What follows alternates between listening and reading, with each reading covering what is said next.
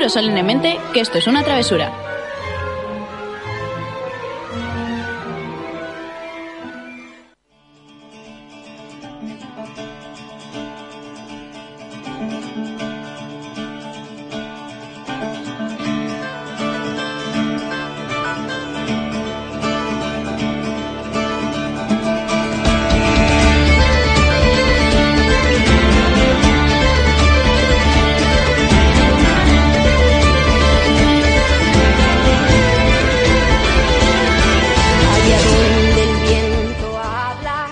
A Travesura Realizada, tu programa de literatura en el que te contamos todo lo relacionado con el mundo de los libros y los eh, cómics y donde los spoilers están penados con la muerte. ¡Me he puesto nerviosa! Me he puesto nerviosa, ¿eh?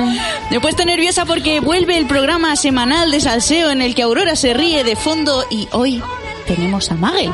Hello, familia, ¿qué tal? Luis no está. Sí, es que no me ha a dado tiempo, no, es que he ido a presentar a Magel. estaba en silencio, es que La aguardando. sorpresa de que Magel estaba, se que ha chafado un pelín. A ver, todo el mundo sabe que a soy el guay. Que tenga que venir yo, dos precisamente. chicos, yo soy el guay. Vamos. Yo estaba ahí en silencio. Iba, de- iba a presentaros a acuerdo, vosotros todos de dos primero y dejar a Magel para el final, pero como ha dicho él, te has puesto nerviosa, digo, ya está, adiós a la sorpresa. ¿Qué le vamos a hacer? Lo siento, no está más allá. Cosas del directo. Bueno, chicos, eh, bienvenidos una semana más a Travesura y como mm, marca la tradición, eh, último programa de mes, eso quiere decir papel y boli, porque toca hablar de novedades, entre otras muchas cosas. Vamos a empezar con novedades. ¿De qué te ríes? Porque me voy a arruinar.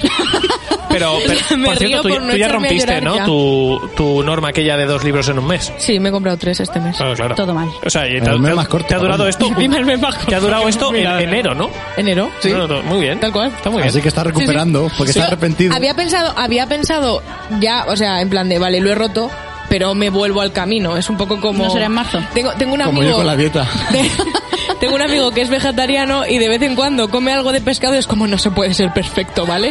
Pues yo digo lo mismo. Bueno, pues tenemos entonces las novedades y una entrevista. Muy chula, por cierto, que tiene una pinta muy guay, pero no vamos a decir de quién es, lo vais a tener que descubrir un poquito más tarde. O quizá han leído el título del capítulo Ah, en Eso es también puede Macho, ser. O no, todo pero- mal. o no, todo oye, mal. a lo Podemos mejor no. poner entrevista misteriosa. No, no, no, no. ¿No? El tema por No SEO no Luis. podemos hacer No eso. le gusta eso a Luis.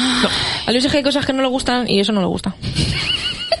Pero mira, como no vamos a meternos ahora conmigo, porque no me apetece, Ya vamos a pasar, hecho. vamos a pasar a las novedades. Ya lo hemos hecho. Me me me me me me me me only me me me me me me me me me Sexy me, me, me, me.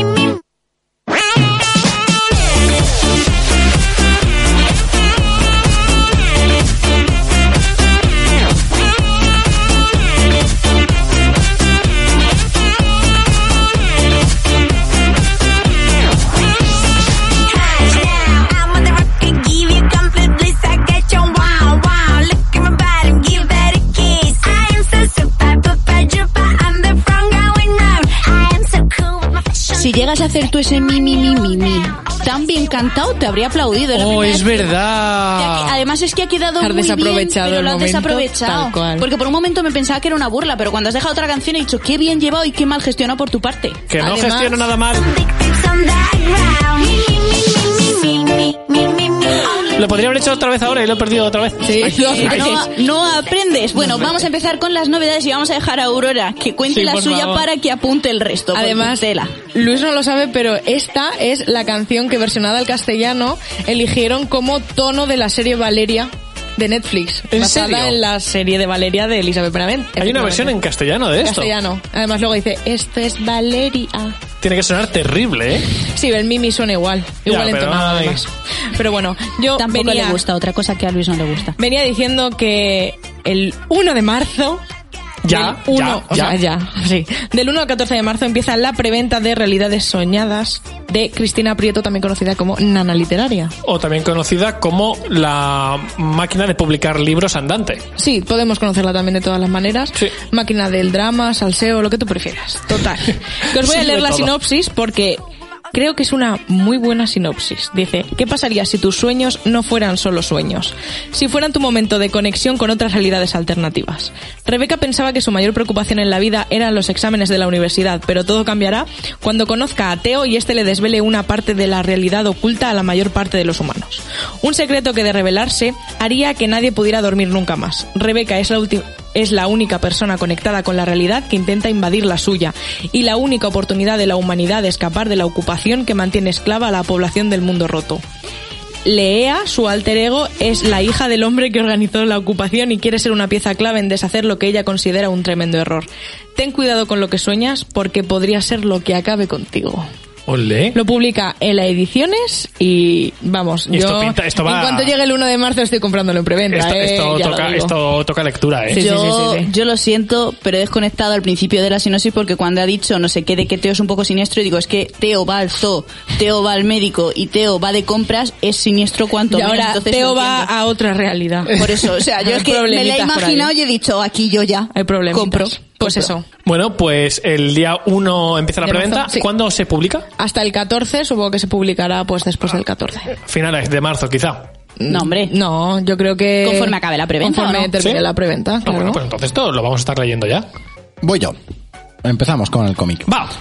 Hay muchas cosas muy chulas. Madre mía, que bien viene marzo. Eh, La verdad es que qué sí. pobres ¿eh? todos. Los bolsillos. guau, horrible, ¿eh? Ay, qué mal. Mal mes. he Estoy decir. temblando ya. He, he cogido yo para tomar decisiones. Bueno, al tema. Planeta Comic. Empiezo por una que se llama... eh, bueno, en mi Span English se llama Once and Future. Pero no te preocupes porque ya viene Luis a decirnos es. cuál es el título. Once and Future. es lo que he entendido de la versión Que se de, note el colegio de pago. de Magel. Es lo que he entendido. Y creo que era eso lo que estabas comentando, ¿no? No lo sé, es que tampoco te puedo corregir. no tengo ni idea. Ni... Pues ya te digo yo que sí, era así. Vale, pues El japonés también sabe cómo es, ¿verdad? Luis? Pero, pero el japonés me lo reservo para momentos puntuales. Sabéis. del manga. Bueno, me centro. Eh, guioniza Kieron Gillen y dibuja Adam Mora. Y os cuento un poquito la sinopsis. Aviso ya de que es una serie abierta. ¿vale? Ajá. Pero es que la sinopsis me ha parecido espectacular. Entonces os la cuento muy rápido. Las leyendas, los cuentos, es todo cierto. Cuando un grupo de nacionalistas descubre la legendaria vaina de Excalibur, utilizan su magia para traer de entre los muertos al rey Arturo y hacer realidad una sombría profecía. Pero mientras todo se desborda, solo la jubilada cazadora de monstruos, Bridget eh, McGuire, sabe cómo detener a, esta mística fuerzas. Lanzando a ese confundido Nito Duncan a un mundo que él quería que solo existiera en los cuentos, ambos se embarcan en un periplo que les obligará a navegar por la complicada historia de la familia McGuire y enfrentarse a los mortíferos secretos del pasado de, de Gran Bretaña, que amenazan su futuro. Pues me mola mucho el rollito que le han dado a Excalibur y a la historia por aquí. A mí, no sé... Serie abierta, no sabemos nada más, ¿no? No sabemos nada más, pero a mí todo lo que se mezcla con cuentos y leyendas clásicas que todos conocemos Sí. me Mm. gusta mucho. Entonces Sí. me ha llamado mucho la atención. Y luego también el respaldo de que sea un guionista muy conocido y tal, sabes que, que aquí hay... Ya ahí estaba poniendo cara, no sé si de interés o de, o de qué, pero te, viste- te veía ahí como con unos ojos Que sí, muy que sí, curiosos. que sí, que me ha llamado la atención, pero como tengo Que tan claro que alguno de vosotros os lo, va a os lo vais a comprar, es como, bueno... Le brillaban ya lo- como las monedas que va a perder en el bolsillo. Uy, no empieza a comentar las que llevo yo aquí, ya ya Mira, verás. yo estoy temblando ya. Sigo con Planeta. Madre mía, todo en inglés. Qué drama. Ay, te- qué te- fantasía. te lo voy a- no te preocupes. Vale, yo, yo lo leo en español y tú ya lo traduces. Claro. Eh, Undiscovered Country. Undiscovered Country, Ok, vale, maravilloso. Recién llegado de Tennessee. Texas, por favor. También, también es una serie abierta, ¿vale? Pero es- todo lo que os hablo son números uno. Vale. Texas Eh, con J, ¿eh? Guioniza Scott Snyder y Charles Soule, que son dos guionistas muy conocidos, y luego dibuja Giuseppe Camuncoli. El, el Giuseppe, llevo mejor. Giuseppe. Ese. Deja- Mira, es que quiere darle a todos los palos y hay cosas que hay que dejarle a los demás. Os, os leo, ¿vale? No quieras ser tan protagonista, anda. Bájate el micro, por favor. Autocastigo. Os, os leo, vale. Esta tierra era tuya. Viaja a la región desconocida que antes ocupaban los Estados Unidos de América. Una tierra envuelta en misterio y literalmente separada del resto del mundo por un muro desde hace más de un siglo. Después de recibir una misteriosa llamada desde el interior del país, una pequeña expedición entra en territorio para llevar a cabo una investigación. Cada uno de sus miembros buscará su propia verdad mientras intentan sobrevivir en un extraño y mortífero continente perdido. Hostia, cómo mola esto. Yo... Es- es que- ¿Quién se lo va a comprar? El problema de esto son que son Yo series solo me puedo abiertas comprar dos y, y yo me voy a comprar uno. y nos, nos abalanzamos a algo que puede durarnos un montón, Claro. pero es que mola mucho. pero es que tienen pintaza. Luego Sí. también creo que todo lo que está sacando Planeta ahora no creo que tenga mentalidad de, De largarse demasiado. A lo mejor son, no sé, cuatro o seis números. Sí, que cuánto, ¿y cuánto crees que pueden tardar en sacar, por ejemplo, el segundo?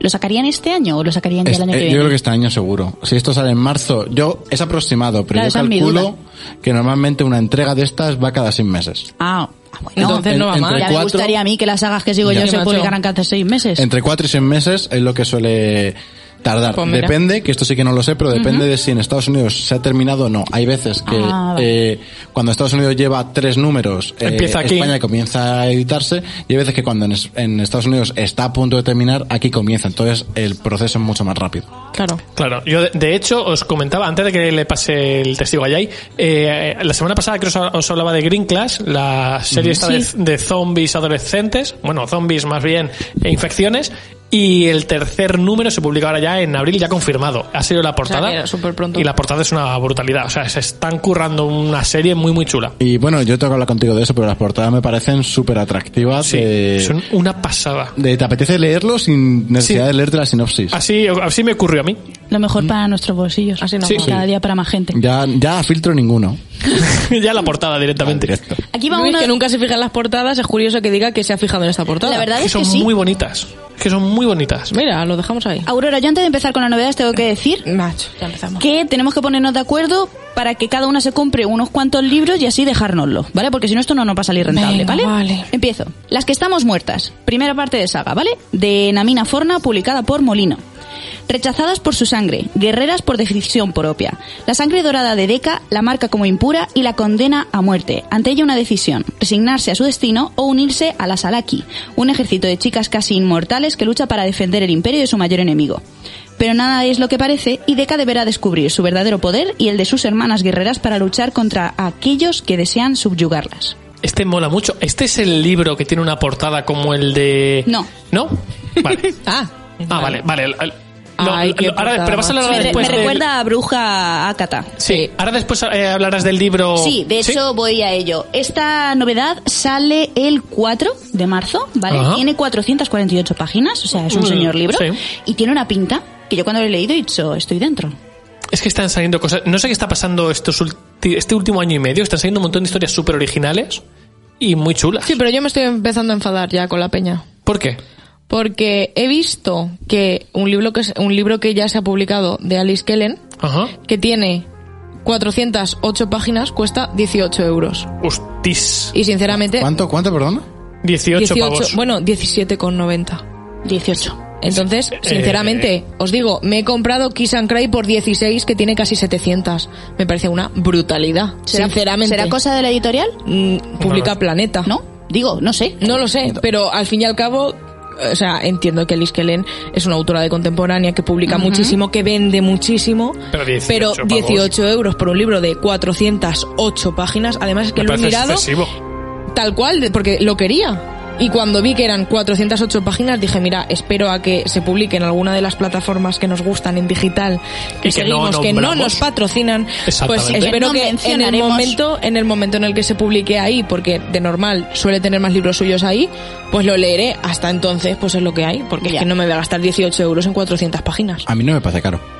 A mí sí, teniendo en cuenta que me he gastado 16 euros por 700. Ya, pero es que normalmente lo que encarece un libro no es el número de páginas, es eh, la calidad de la página, el tipo de encuadernado y la tapa.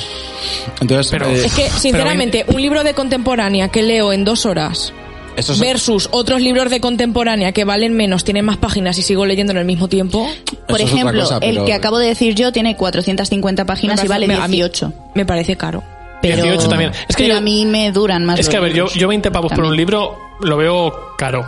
O sea, vale. a ver, que- si son 20 pavos por, yo que sé. Depende por del ejemplo, libro, claro. Casa de Tierra y Sangre, no Depende sé si costaba libro. 21 euros Sí, y eran eran 800 vein- pero páginas. eran 21 bueno, euros bien invertidos. Sí, no, sí, te entiendo, te entiendo. O sea, hay, hay libros que yo digo, vale, sí que creo, sí creo que esto lo vale. Sí, sí. Pero hay otros que, Yo como macho, me, me estoy aficionando mucho a la tapa blanda, a la edición Ya. de bolsillo y tal, y me estoy gastando 9 o 10 mí es que euros no en me- los libros, y claro. A Ahí mí es que no, no me cuesta la... Hay mucha gente que dice, no, no, es que edición bolsillo tapa blanda, yo no, yo me voy a... Ah, bueno, que- a que mí- cada- cada uno, lo- cuestión a de mí ¿eh? es que mí yo lo gusta. prefiero si me puedo comprar dos libros de edición de bolsillo A ver, por lo pero que depende. me cuesta uno. Depende porque, por ejemplo, la versión que él se está refiriendo sobre todo son la edición blanca de Stephen King, que es No, muy pero- bonita. no, pero en realidad- Pero no solo eso. Yo tengo ediciones de bolsillo que Que no- prefiero taparlas que no- porque son Y, horribles. y que no se puede leer. A mí me da dolor de cabeza con la letra. Bueno, depende de la letra también. Pero, Pero, bueno. si, por ejemplo, yo he visto últimamente, hablamos de, de contemporánea y tal, ¿vale? He visto últimamente un montón de libros, o por ejemplo, los de, no se llama Javier Cordura, se llama Javier Castillo, los están poniendo en tapa blanda. Sí. Y en, en realidad el libro en sí, no sé si vale 17 euros, y en tapa blanda, la misma portada, o sea, sí. por, de, en edición bolsillo, perdón, quería decir, Ajá. por 9.95. Ya. Ya, Eh, también ¿y es depende, depende, porque por ejemplo, yo aquí- creo que aquí comenté en alguna ocasión la edición de bolsillo de una educación, que eso es para verlo con lupa, que te Claro, el eso, libro eso sí que es lupa. terrible, eso sí es terrible. Pero, Entonces, pero bueno, seguimos, seguimos. No nos que me he enrollamos. liado, que me he liado. Eh, novedades que voy a nombrar solamente título y fecha porque son segundas, terceras partes. Corona de Medianoche, la segunda parte de Trono de Cristal de Sarah J. Maas sale con la editorial Hydra Y el justo hoy estaba en 22. imprenta. Sí, pues sale el 22, o sea que de ese todavía tenemos tiempo para ahorrar. El Puente de las Almas, la tercera parte de las crónicas de Cassidy Blake de Victoria Swap, que sale con la editorial Puck en marzo, pero no dicen, no dicen fecha. ¿vale? Y por último, antes de darle paso otra vez a Magel, eh, os voy a leer una sinopsis y entonces os voy a enseñar la portada, ¿vale? Que es muy breve. Cazando flores en la oscuridad. Otra casa, otro pueblo, otros amigos. La vida de Maggie es un huido constante. Nunca puede echar raíces. Sus padres tratan de protegerla, pero ¿hasta cuándo? Y todo por ser diferente, única y especial. Todo porque Maggie tiene algo en su cabeza, algo por lo que el Estado la busca. Pero Maggie está dispuesta a rebelarse. ¿Qué podrá hacer para conseguir la libertad? Y Ojalá vosotros diréis, nada. Pues ¿Te bueno, imaginas? vale, pero ¿qué La te recuerda esta portada? Ostras. claro, es que es... es, ¿Cómo te eh, quedas? Yo no quiero decir la palabra plagio, Pero es plagio. pero me pareció un plagio de... Es plagio de perfil Es de la, de la portada de Chicas Salvajes. Tío, es muy fuerte, es demasiado fuerte, ¿no? Lo compartiremos luego por redes sociales para, Para que le que echéis un vistazo vea. porque a mí el libro en sí no me ha llamado la atención, pero cuando he visto la portada digo, uy, una segunda parte de esto y ha sido como, ah, no. Es muy Es fuerte. eh, un libro nuevo de Jordi Sierra y Fabra de la editorial SM y es como, ¿what? Es un poco fuerte. A mí... mm, es Como que- cuando salieron las portadas de las coronas. Sí, pe- pero, Eso so- es. pero esto me parece... Pero es esto es canteo. todavía peor. Esto es más evidente porque es una cosa muy específica, muy concreta, usando los mismos Sí, sí, sí, colores sí, sí, que sí. en chicas sal- en chicas como nosotras, ¿no? No, Chicas Salvajes. Y Chicas como nosotras es otro. bueno, yo lo intento. Y No, sí, me ya, parece súper idéntico. Sí, me ha, pa- idéntico. me ha parecido un poquito Es, feo, la es verdad. igual, ¿eh? Mm. Me quedo flipando. Magel, ¿qué tienes tú por ahí? Os cuento. Eh, la última novedad del planeta se llama, otra vez en inglés, eh, Nights Temporal. Night Temporal. ¿Vale? Por ejemplo, Madre mía, madre mía, si es que este se me está yendo a Canadá, el bueno, chaval. eh, de Cool and Boom. Y os leo también. Esto sí que es au- eh, autoconclusivo, ¿vale? Es entrega única, pero también me ha gustado mucho. Os cuento. Madre mía, los nombres. Cuando Auguste de River, por ejemplo, regresó de las cruzadas, estaba avergonzado y horrorizado por las cosas que había hecho. Con la esperanza de hallar redención, promete erradicar el mal donde quiera que pueda encontrarse. Pero cuando persigue a un infame hechicero hasta un bosque prohibido, su vida queda hecha pedazos. Auguste se aventura en el sombrío bosque, pero emerge en el mundo moderno. Acompañado ahora por la enigmática Jane Full, Auguste da caza a un demente mientras trata de recomponer el misterio de su propia existencia. Oye, esto, esto sí Me que gusta. puede molar muchísimo. Cago en la leche. Es que ya empiezan a ser muchas cosas, ¿eh? y esto hemos dicho que es autoconclusivo. Eso sí que es autoconclusivo. y hemos dicho Me que te lo retiro. compras tú, ¿no? Vale. A ver, a yo mañana, voy- bueno, voy a mi librería, tampoco me tenéis que forzar mucho. que creo que, creo que voy solo. Mi plan es ir el sábado, o sea que... Hmm. Ay, como si no quiere la cosa. Vale, paso a Norma, que también, eh, volumen único, eh, súper chulo, con una portada muy bonita. Se llama Giganta. Historia de aquella que recorrió el mundo en busca de la libertad. La portada de esto es una maravilla. Sí. Mm, JC Devane y Nuria Tamarit.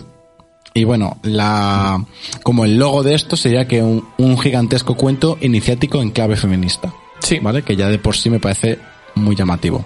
Y aparte el dibujo está muy guay, ¿eh? Eh, bueno, el dibujo es espectacular. De todas formas os cuento muy rápido. ¿Esto quién se compra? ¿Luis? Esto es posible que, que lo, lo ronde por aquí luego.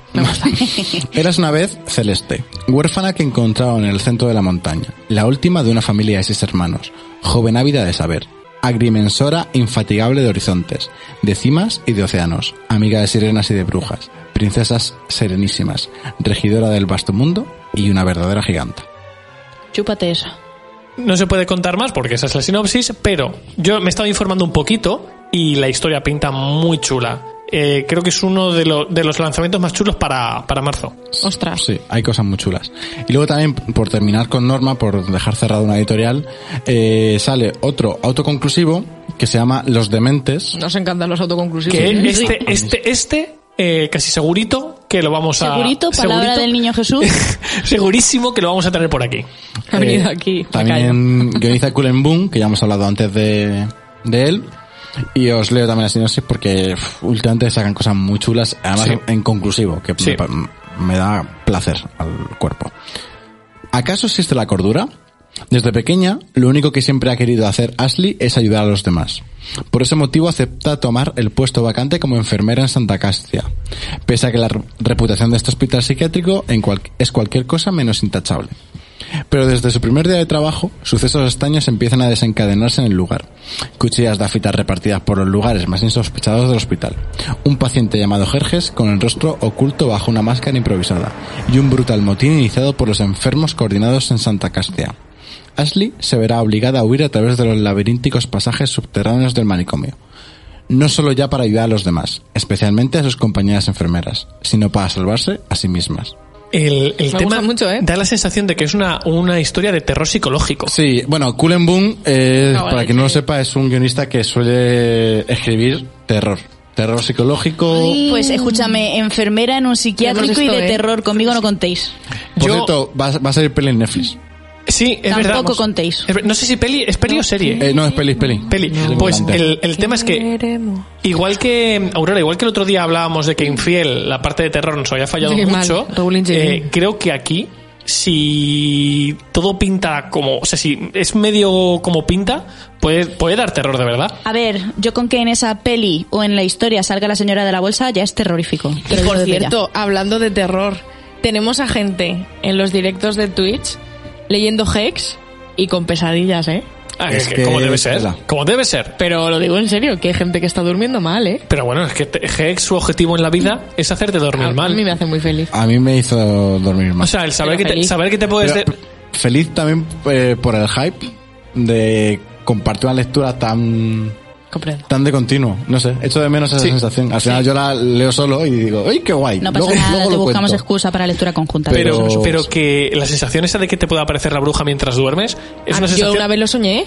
Ah, ¿en serio? Hombre, yo soñé que tenía la bruja a los pies de mi cama. ¿Y qué Pero a ella le gustan esas cosas. A mí, a mí me gustan, ¿eh? Ah, Anoche no. también tuve un sueño de estos tipo parálisis del sueño. Bueno, anoche, ha sido cinco minutos antes de que me sonara el despertador, también te digo. ¿Salía yo o no?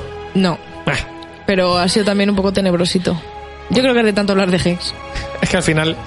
Va a ser de eso. Jay, ¿qué tienes por ahí? La siguiente novedad que os traigo, me hace mucha ilusión comentarla, sale el 17 de marzo y es lo nuevo de Ana González Duque, que se llama La Casa de los Principios. Y leo.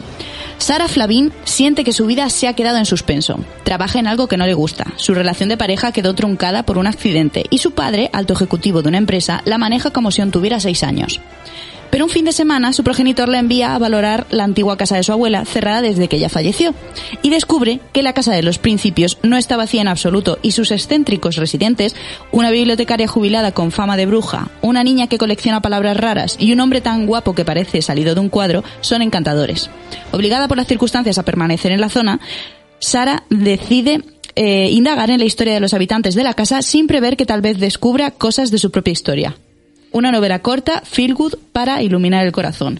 Tiene 102 páginas y yo me la voy a pillar. Buah, esa Pues ya es- está. Estoy dentrísimo. Pa'lante, yo bueno, también estás estoy tú, dentrísimo. pero ¿Qué primero para, para que ruede. Venga, me pido según. No digo nada porque no, hace no hay nada que añadir. Es que Ana escribe muy guay. O sea, Sí, es lo que queremos. Ana, Sí. porque además me acuerdo que cuando a mí me lo comentó por privado, dijo, a ver, esto no es de lo que a ti te gusta, porque lo que yo estaba esperando era la segunda parte de Proyecto Bruno, que desgraciadamente vamos a tener que esperar un poquito más. Pero no pasa nada porque es por una buena causa. Pero, no, y por supuesto, y que yo cuando lo he leído ha sido como, escúchame, deme dos, no hay ningún problema. A ver, más cositas, más cositas. Eh, novedades que salen. La segunda parte de Los Lobos de Oro, libro que tú te leíste y que no recuerdo si te gustó o no. Sí, me gustó, me encantó, me recordó muchísimo a Seis de Cuervos, pero, ¿Pero? se publicó hace dos años. Bueno, pues sale. el- Entonces era como, bueno, ¿y la segunda parte aquí para cuándo? Pues, ahora, Aurora, es que tienes unas cosas tú a veces. A ver, el problema, el problema que le veo es que se publicará hace dos años. Ya, es ya que tarda un poquito, se. Es un libro que tiene como cinco o seis protagonistas, narran todos los protagonistas. No es lo típico que dices, vale, tengo la trama de esta persona y poco más y sé más o menos de, de qué va todo. Aquí, evidentemente, me acuerdo de qué va todo, pero no me acuerdo específicamente quién estaba liado con quién. Eh, movidas. si no, te hubieras leído Movidas. 6.000 libros entre ese libro y este, quizás recordarías un mejor la trama. Claro, porque Ahora- que fuera hace dos años eso no importa. Ahora mismo, ahora mismo Rothfuss se está acariciando la barba riéndose en tu cara Eh, qué fuerte. por llorar por esperar dos años. He leído una noticia. Ah, sí, yo también. Que, ha- que ha confirmado que va a haber un cuarto. A ver, Que va a haber un... Pero No, si no, no, hay un pausa, tercero. Mira, pausa, mira, pausa, yo estoy pausa. ya, yo No, estoy ya pausa. dentro de esta mierda. Pausa. Y a mí ahora esto me afecta. pausa. Y yo me enfado. Pausa, no. No, no se ha Respira, confirmado Aurora. eso. Se ha sobreentendido eso, pero también se puede sobreentender otra cosa. Y es que la historia de Quoth termine con el tercero. Pero que no se cierre la saga, ¿no? Mm, A ver, la saga no. Él ha dicho siempre que quiere eh, expandir mucho más ese universo. Vale. Entonces yo creo que lo que ha dado a entender es que la trilogía se va a cerrar, Pero lo va a centrar luego en otro personaje. pero que vamos a seguir descubriendo cosas de ese mundo y a lo mejor que creo que va a ser un poco la jugadita. Va a haber ciertas cosas que están de trasfondo, pero que los lectores queremos descubrir, que no vamos a descubrir con la historia de Quote, sino que se han ido presentando como semillas para descubrir luego con otros libros que no atañen a- al protagonista. Mira, si este otro libro lo tiene que escribir otras 16 o 20 veces, voy cogiendo ya mm, hueco en el asilo. Aurora, ¿En el suyo o en el nuestro? En el nuestro. Aurora, esto te lo has ganado tú sola.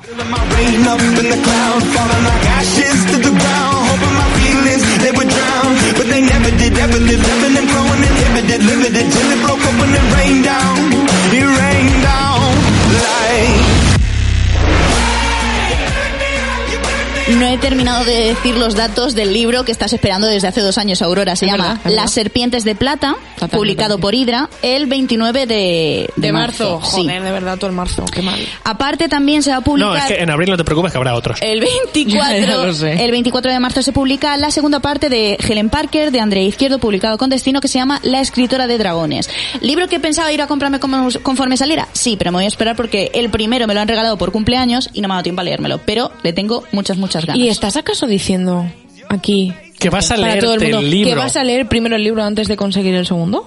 ¿De verdad? Sí, porque me estoy planteando no comprar tantos libros como me gustaría y ser un pelín responsable. Eso dijo Aurora en enero y en febrero se ha comprado tres. Pero es Aurora. Es verdad. Yo es que realmente no ¿Qué tengo tanto tiempo para leer, Poco. entonces Decepción tengo que... tras decepción. Quiero decir, si yo tuviera la velocidad de leer de Aurora, pues no.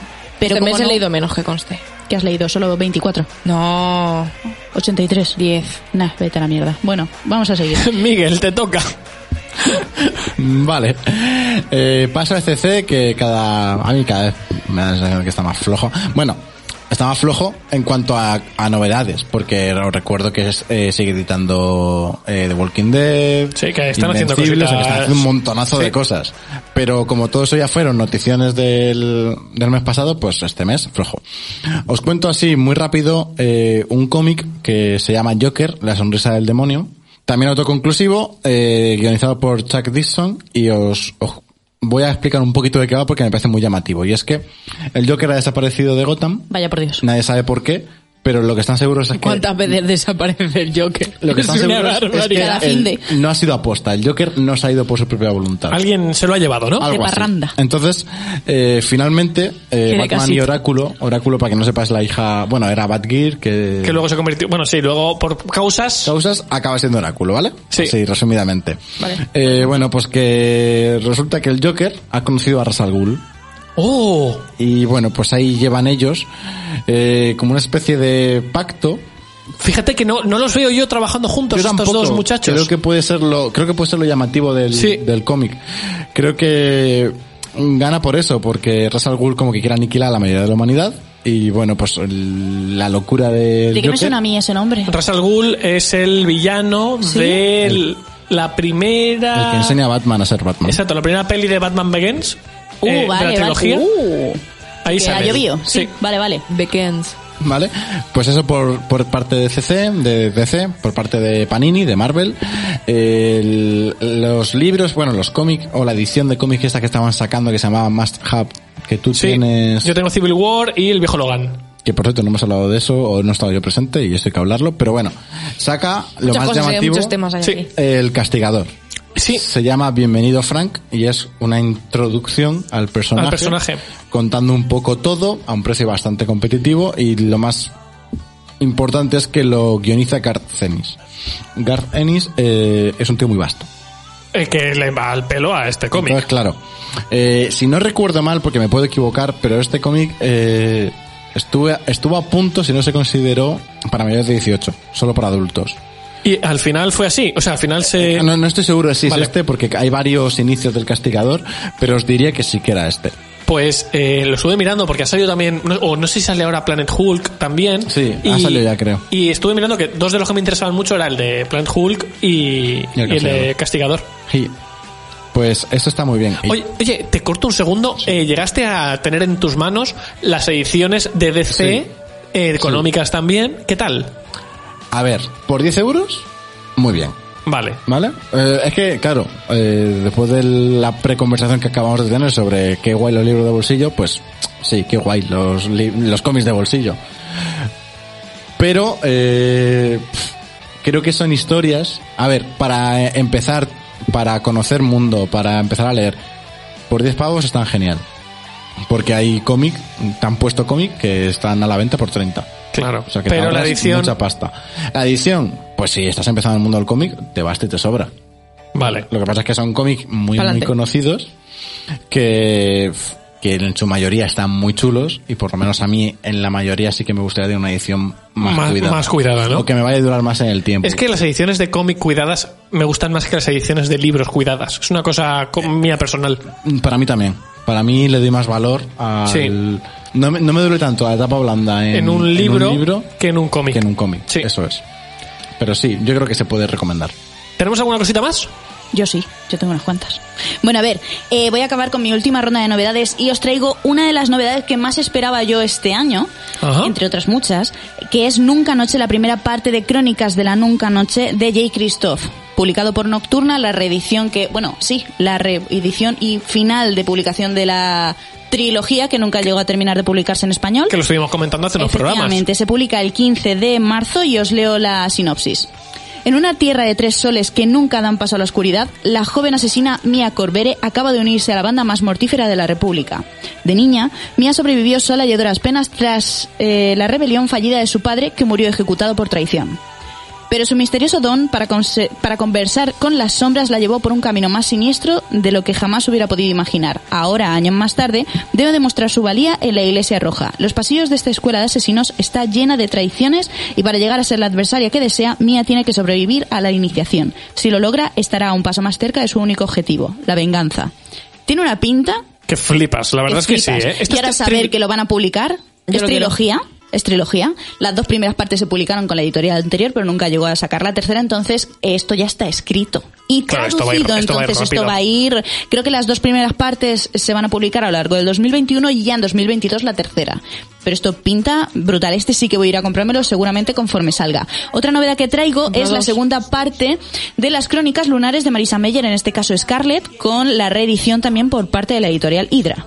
Que de este no voy a leer la sinopsis porque queda un poco feo. Y por último, una que me ha llamado mucho más la atención y que yo creo que os puede molar. Venga, va. Se llama Los Inadoptables. Es de la editorial Puck, de la autora Hannah Tok, y dice así, reglas de entrega de bebés del orfanato tulipán. Primera regla, el bebé debe estar envuelto en una manta de algodón. Segunda regla, el bebé debe estar en una cesta de mimbre. Tercera regla, el bebé debe dejarse en el escalón en lo alto de la escalera.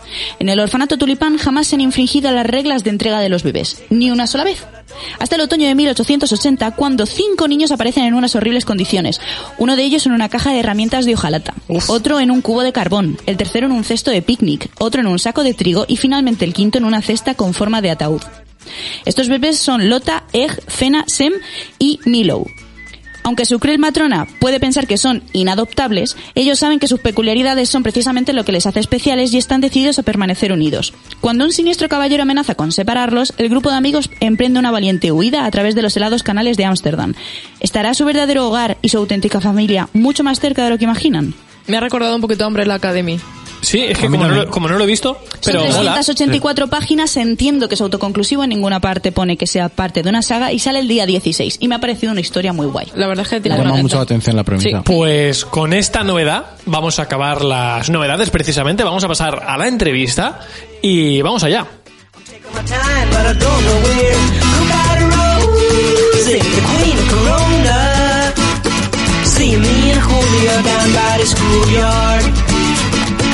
Ser människor jag dampar i skogjord Ser människor jag dampar i skogjord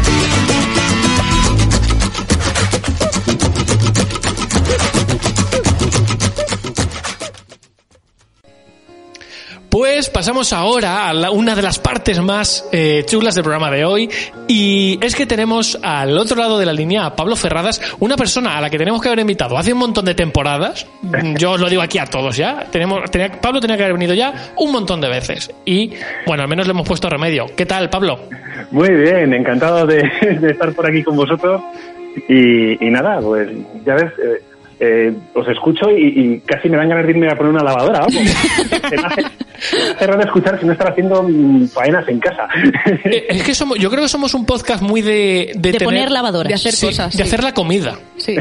Colgar la colada. Sí, yo creo que somos, Somos un, un podcast muy de eso. Pero bueno, lo cierto es Limpiar que... el baño. eh, sí, un poco eso. Esas pequeñas cosas. Pero un poco lo que os estaba diciendo antes. eh, Pablo, le llevamos siguiendo la pista, bueno, y te conocemos en persona, gracias al Celsius y demás, ya desde hace unos añitos. Y yo no sé cómo esto no había pasado antes, pero bueno, le estamos poniendo remedio. Y eh, le ponemos remedio porque Pablo, aparte de escucharnos mientras limpia la casa, es escritor. Tienes ahora mismo, corrígeme si me equivoco, Pablo, eh, cua- tres libros propios y uno en el que has colaborado, si no me estoy colando. Correcto. claro. Por, por ahí vamos. Bien, bien, bien, bien. Me, me gusta.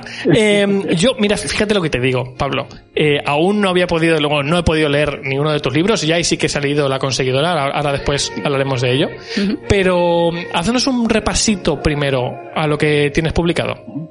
Pues mira, yo empecé hace unos añicos, allá en 2016, eh, autopubliqué una, una novela de literatura juvenil que se llama La Caja de Bernit, Ajá. que es así, eh, Middle Grade para 11, 13 años.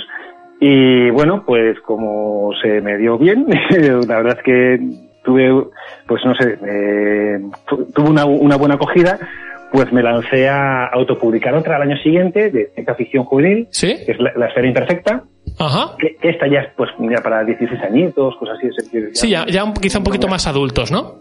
Sí, un young adult. Y, y A ver, bueno, que estamos diciendo aquí edades, pero que en realidad todo el mundo puede leer lo que quiera. Sí, yo, yo- fue- mira- mírame a mí. O sea, esto es así.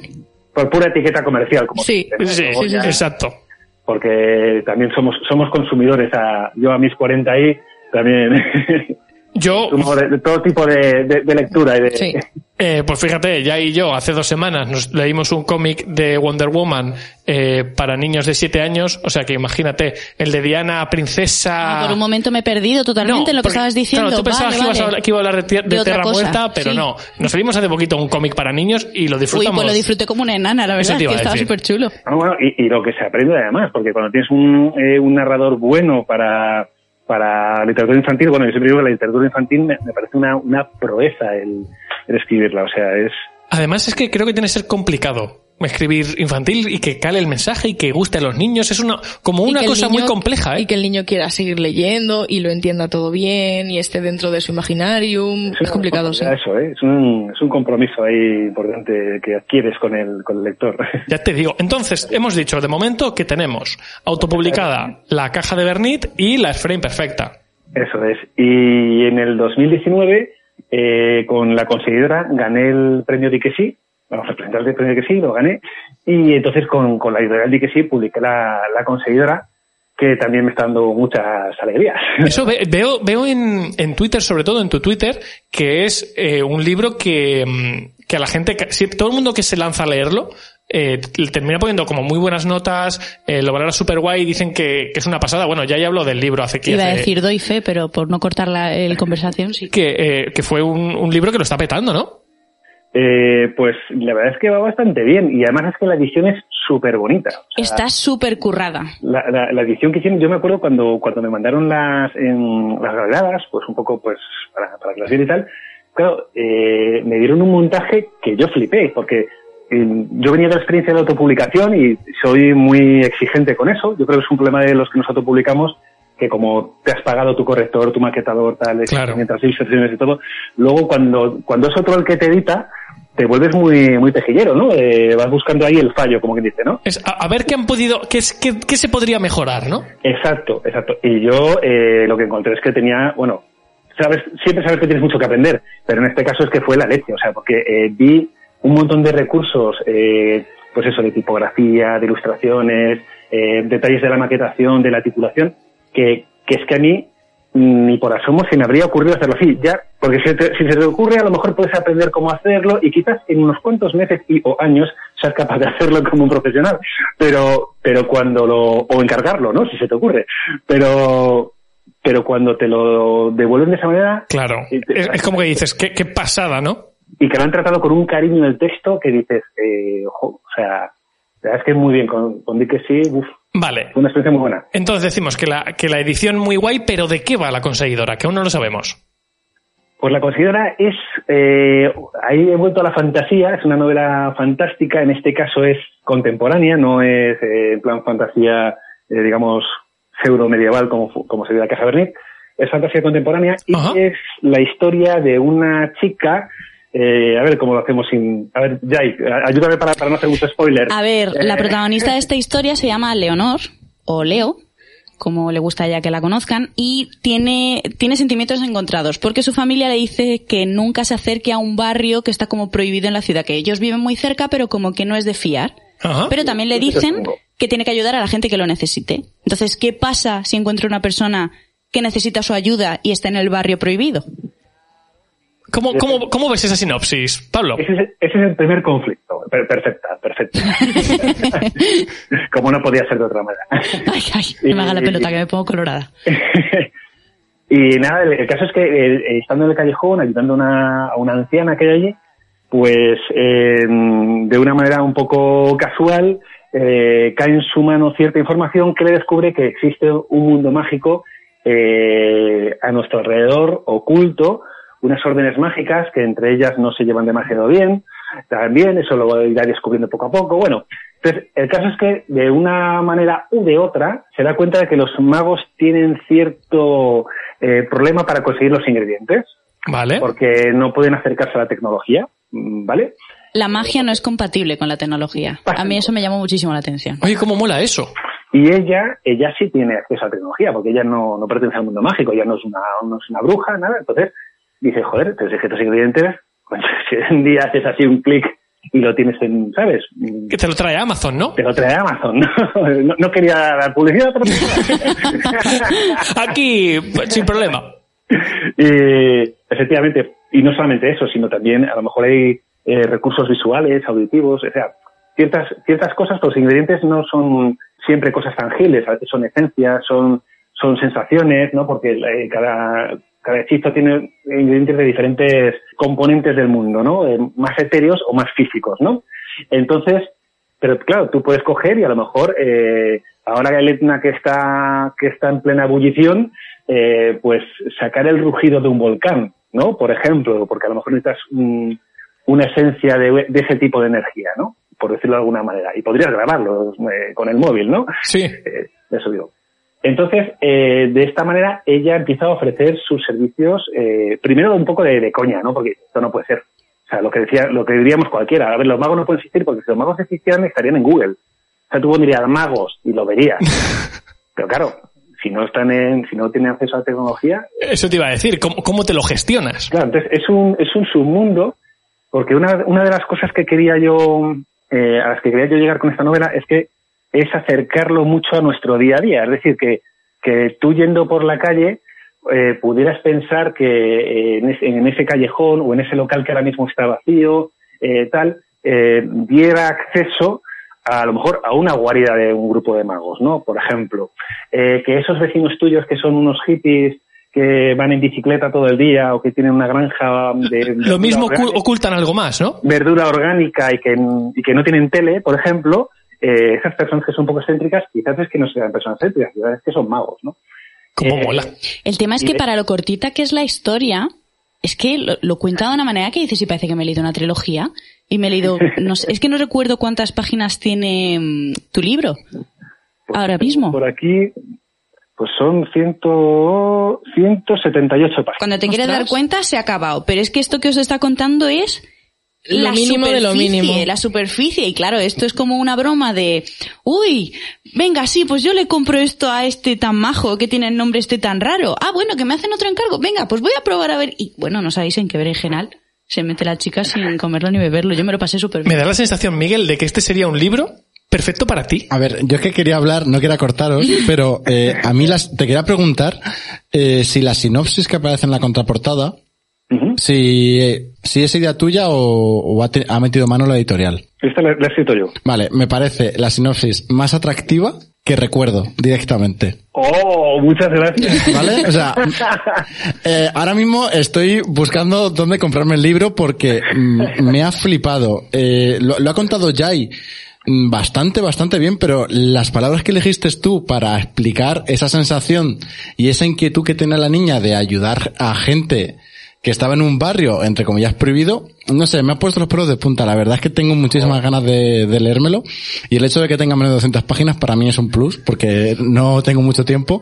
Y al final los libros más largos mm, los acabo abandonando. Entonces va a ser mi próxima lectura, casi que sí. Oh, muchas gracias. eh. Pues Jai, bueno, si se lo presta, te lo presta Jai. me parece, me parece bien.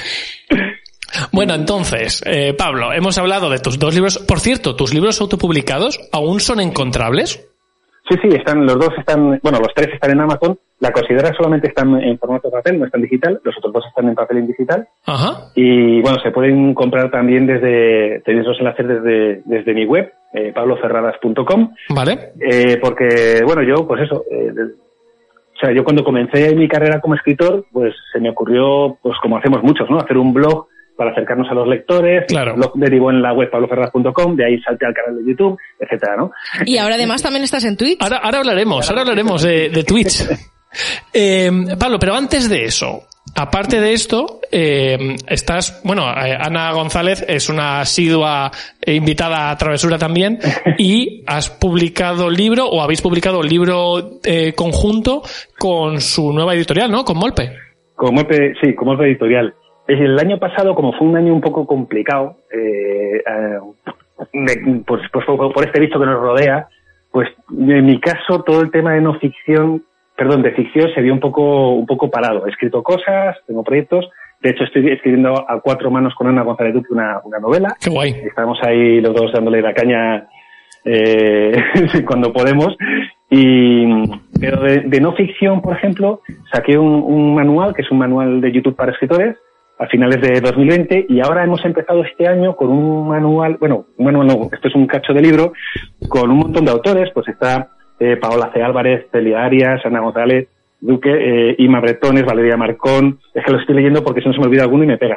Eh, David Generoso, Jaume Vicent, algunos os sonarán seguro. Sí. Sí, sí, sí, sí. Ruth Ibáñez, Pilar Navarro Colorado, eh, José Manuel Blanco, Ana Bolos, yo, eh, Enrique Carlos Martín, que, que ha hecho también la, la cubierta, que es ilustrador de ilustrador de, infantil y juvenil.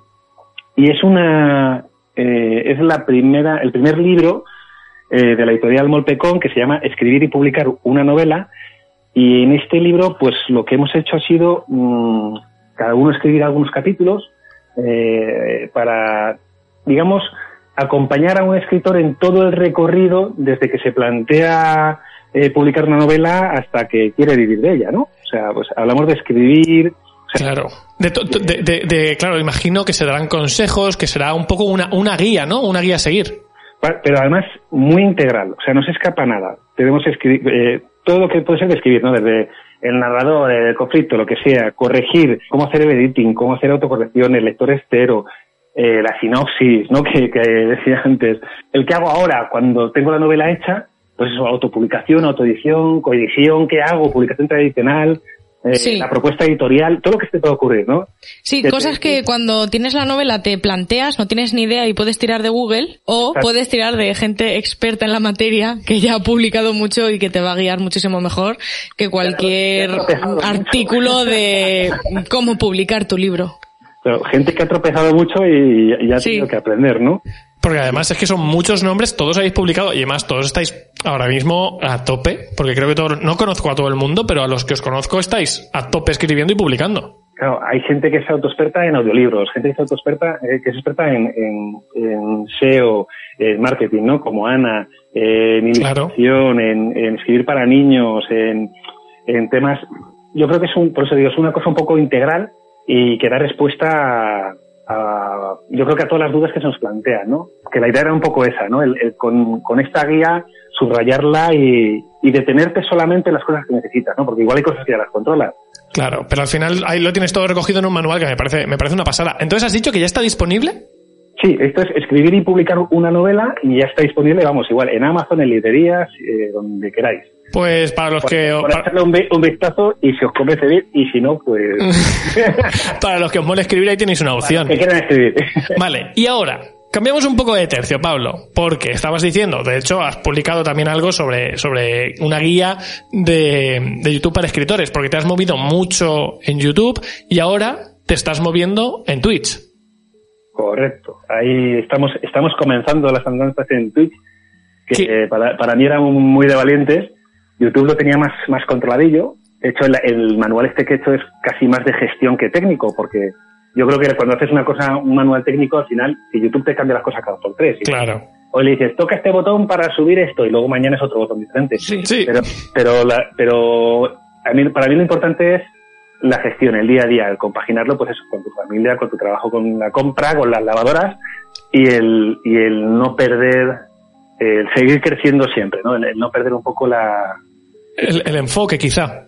y de ahí, viendo un poco que, que había conseguido mantener una cosa un poco estable, pues quise dar el salto a Twitch, que me parece una cosa más valiente, más comprometida, porque, porque es en directo, eh, porque la audiencia premia también un poco la constancia y los contenidos también. Y, Y de hecho, de momento lo que estás haciendo, estamos bueno, estamos, estamos además ahí a la par, mm, vos, bueno, tú y, y nosotros con el canal también de, de Twitch. he, co- he coincidido en radio con vosotros, digo, me cago en la... Sí, macho, hemos coincidido, estamos ahí, ahí, te- empezamos más o menos a la vez, pues, Es culpa mía que llego más tarde, pero estamos ahí en la, en la franja esta de las tres y media, cuatro y media, cinco, y estamos haciendo además un, un contenido más o menos parecido, porque estamos, tú estás escribiendo eh, mientras la gente pues está haciendo otras cositas y tal, nosotros pues estamos eh, entre el estudio, el trabajo y tal, eh, hacemos una cosa, una horita productiva también, muy similar a lo que haces tú, y, y lo cierto es que eh, mola lo que como te lo has montado, mola el setup que tienes, se nota que tenías un setup ya bien trabajado Sí. de cuando estabas en YouTube y, y de momento va bien la cosa, ¿no?